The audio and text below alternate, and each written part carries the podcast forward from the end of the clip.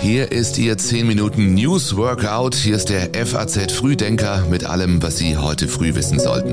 Einen schönen guten Morgen. Freitag steht auf dem Kalender, 8. Juli und darum geht es heute. Wir fragen, wagen sich weitere Kandidaten für die Johnson-Nachfolge aus der Deckung? Wie gut sind Banken gegen Klimarisiken gewappnet? Und wir schauen schon mal auf die DFB-Frauen, die heute gegen einen schwierigen Gegner in die EM starten. Vorher noch die Kurzmeldungen dieser Nacht. Es wird einen Untersuchungsausschuss zum übereilten Afghanistan-Abzug geben. Das hat der Bundestag mitten in der Nacht beschlossen. Auch, dass die Bundeswehr sich künftig leichter Ausrüstung beschaffen kann. In Sachen Gaskrise gab der Bundestag grünes Licht für Kohle als Gasersatz und für eine staatliche Unterstützung des Energieunternehmens Uniper. Das RKI sieht keine Hinweise auf schwerere Corona-Verläufe durch die BA5-Variante, aber allein durch die starke Zunahme der Infektionsfälle sei auch eine entsprechend höhere Zahl schwerer Verläufe zu beobachten, so das RKI in seinem Wochenbericht. Und Rafael Nadal wird kein Halbfinale in Wimbledon spielen. Wegen einer Bauchmuskelverletzung gibt er vorher bereits auf.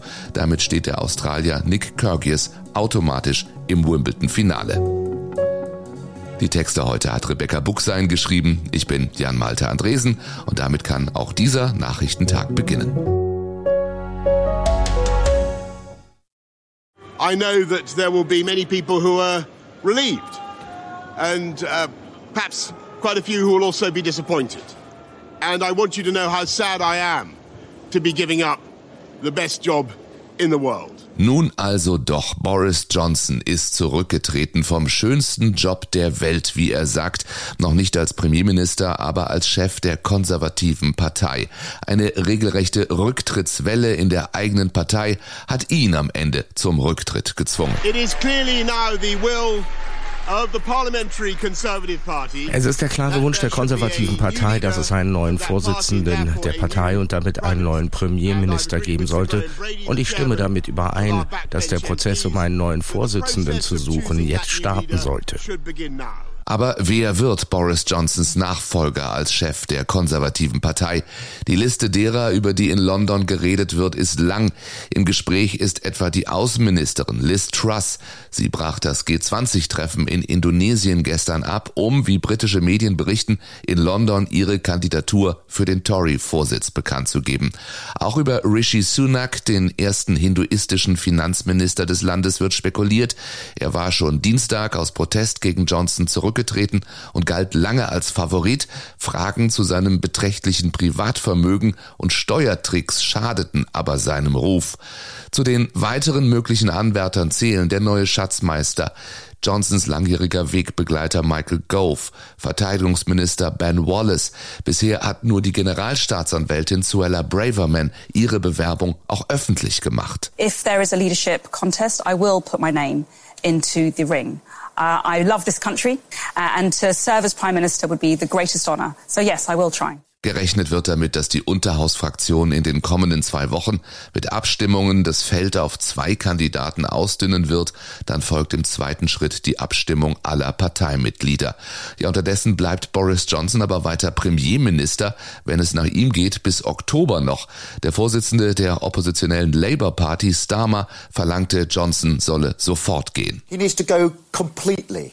None of this nonsense about clinging on for a few months. We need a change of government Mehr zu diesem Thema lesen Sie online und hören Sie im FAZ Podcast für Deutschland. Bye bye Boris heißt die aktuelle Ausgabe. Den Link dazu finden Sie auch in den Show Notes.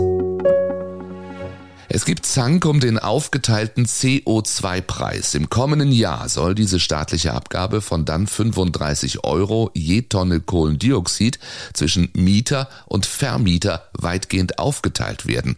Das steht im Kohlendioxid-Kostenaufteilungsgesetz, das heute Thema im Bundesrat ist. Das Gesetz sieht ein Stufenmodell vor und zwar von schlecht sanierten Wohnungen, wo die Vermieter einen höheren Kostenanteil tragen müssen, zu sanierten Wohnungen, wo der Kosten Kostenanteil für die Vermieter dann der Null geht, sodass es einen echten Anreiz für die Vermieter gibt, die Wohnungen zu sanieren. Erklärt Energieminister Robert Habeck. So soll es ab kommendem Jahr funktionieren.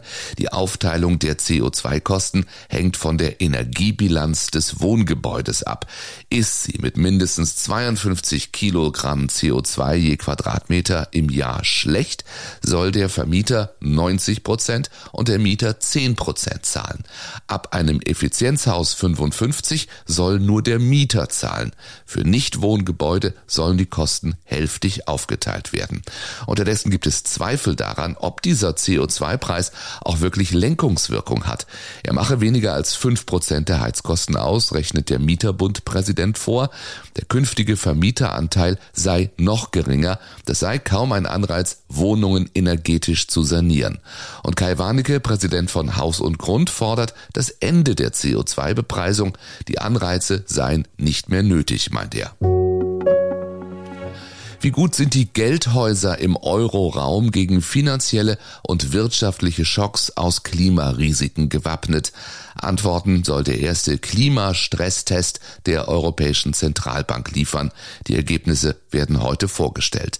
Im ersten Schritt wurde geprüft, wie Bankkreditkunden ihre Klimarisiken selbst bewerten. Im zweiten Modul ging es um die Frage, wie viel CO2-Ausstoß eine Bank mit einem Euro ihrer Bilanzsumme finanziert. Und im dritten Teil wurde simuliert, wie widerstandsfähig eine Bank bei Szenarien wie einer Überflutung oder einer größeren Dürre reagiert. Aber längst nicht alle der mehr als 100 getesteten Banken mussten den kompletten Test durchlaufen.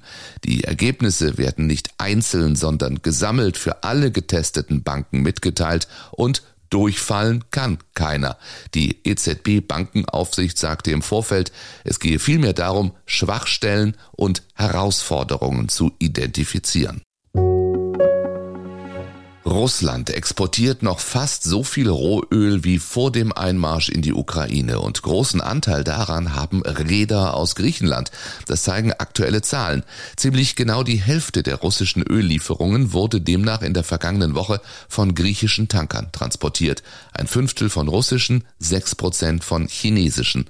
Dabei haben die griechischen Räder ihre Fahrten für russisches Öl massiv erhöht. Zwischen Mai und Juni um 41 Prozent meldet Lloyds List. Mehr dazu online, den Link finden Sie in den Show Notes. Nun geht es auch für die deutschen Frauen los. Bei der EM trifft die deutsche Elf in ihrem ersten Spiel heute Abend auf einen harten Gegner. Dänemark ist der EM-Zweite von 2017. Im Team die ehemalige Wolfsburgerin Pernille Harder, die jetzt beim FC Chelsea spielt. Mit ihrem Tempo, Timing und herausragender Passgenauigkeit dürfte sie eine Schlüsselfigur auf dem Platz werden. Bundestrainerin Martina Voss-Tecklenburg hat ihr Team komplett. Bis auf zwei Mittelfeldspielerinnen sind alle wichtigen Spielerinnen Spielerin dabei und sie freut sich auf das Spiel, sagt sie der ARD Sportschau, das heute vor rund 13.000 Zuschauern stattfinden wird. Ich weiß, dass deutsche Fans da sind, ich weiß, dass dänische Fans da sind, die traditionell immer eine gute Stimmung verbreiten. Wir freuen uns einfach, dass wir vor einem ausverkauften Haus spielen dürfen und alles andere müssen wir dann aber auch ausschalten können, ist dann nicht relevant. Am Ende zählt wahrscheinlich nur das Ergebnis. Anpfiff ist um 21 Uhr. Sie verpassen nichts im FAZ Live-Ticker oder Sie schauen live im ZDF. Weitere Gegner der deutschen Frauen sind dann Spanien am Dienstag und Finnland am 16. Juli. Einer wird dieses Spiel garantiert nicht gucken. Finanzminister Christian Lindner hat was anderes vor. Er und die Journalistin Franka Lehfeld haben heute zur Trauung auf die Insel Sylt geladen. Eine kirchliche Hochzeit. Dabei sollen beide angeblich aus der Kirche ausgetreten sein. Da fragen nicht wenige, wie bitte ist das möglich?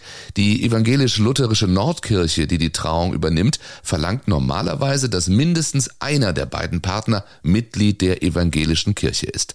Die zuständige Prö Pröbstin verweist im Fall Lindner allerdings auf einen Beschluss der Nordkirchensynode von vor zwei Jahren. Demnach ist eine Trauung auch dann möglich, wenn Menschen, die nicht Kirchenmitglieder sind, danach fragen. Nach Meinung der Bochumer Theologieprofessorin Isolde Karle zeigt dieser Fall das Dilemma der Kirche zwischen Öffnung und Schließung angesichts zunehmender Entkirchlichung. Offiziell verheiratet sind Lindner und Lefeld übrigens schon. Gestern war standesamtliche Trauung im Sylt-Museum in Keitum. Für Christian Lindner ist es die zweite Ehe. Er war zuvor mit der Journalistin Dagmar Rosenfeld verheiratet. Das war der FAZ Frühdenker für heute. Viel mehr lesen können Sie online auf faz.net. In der Politik zum Beispiel über die G20 Generalprobe und die Frage, was tun, wenn Putin demnächst teilnimmt. Das Feuilleton berichtet über den neuen Woody Allen Film und in der Wirtschaft geht es um den Biosprit, der aus dem Tank soll. Ihnen vielen Dank fürs Zuhören. Danke für diese Woche. Ich wünsche Ihnen schon mal ein schönes Wochenende. Am Montagmorgen sind Sie wieder auf den Punkt informiert mit diesem Podcast. Drücken Sie in Ihrem Player gerne und unbedingt auf Abonnieren. Dann kommen wir automatisch immer morgens um sechs. Alles Gute für Sie. Bis bald.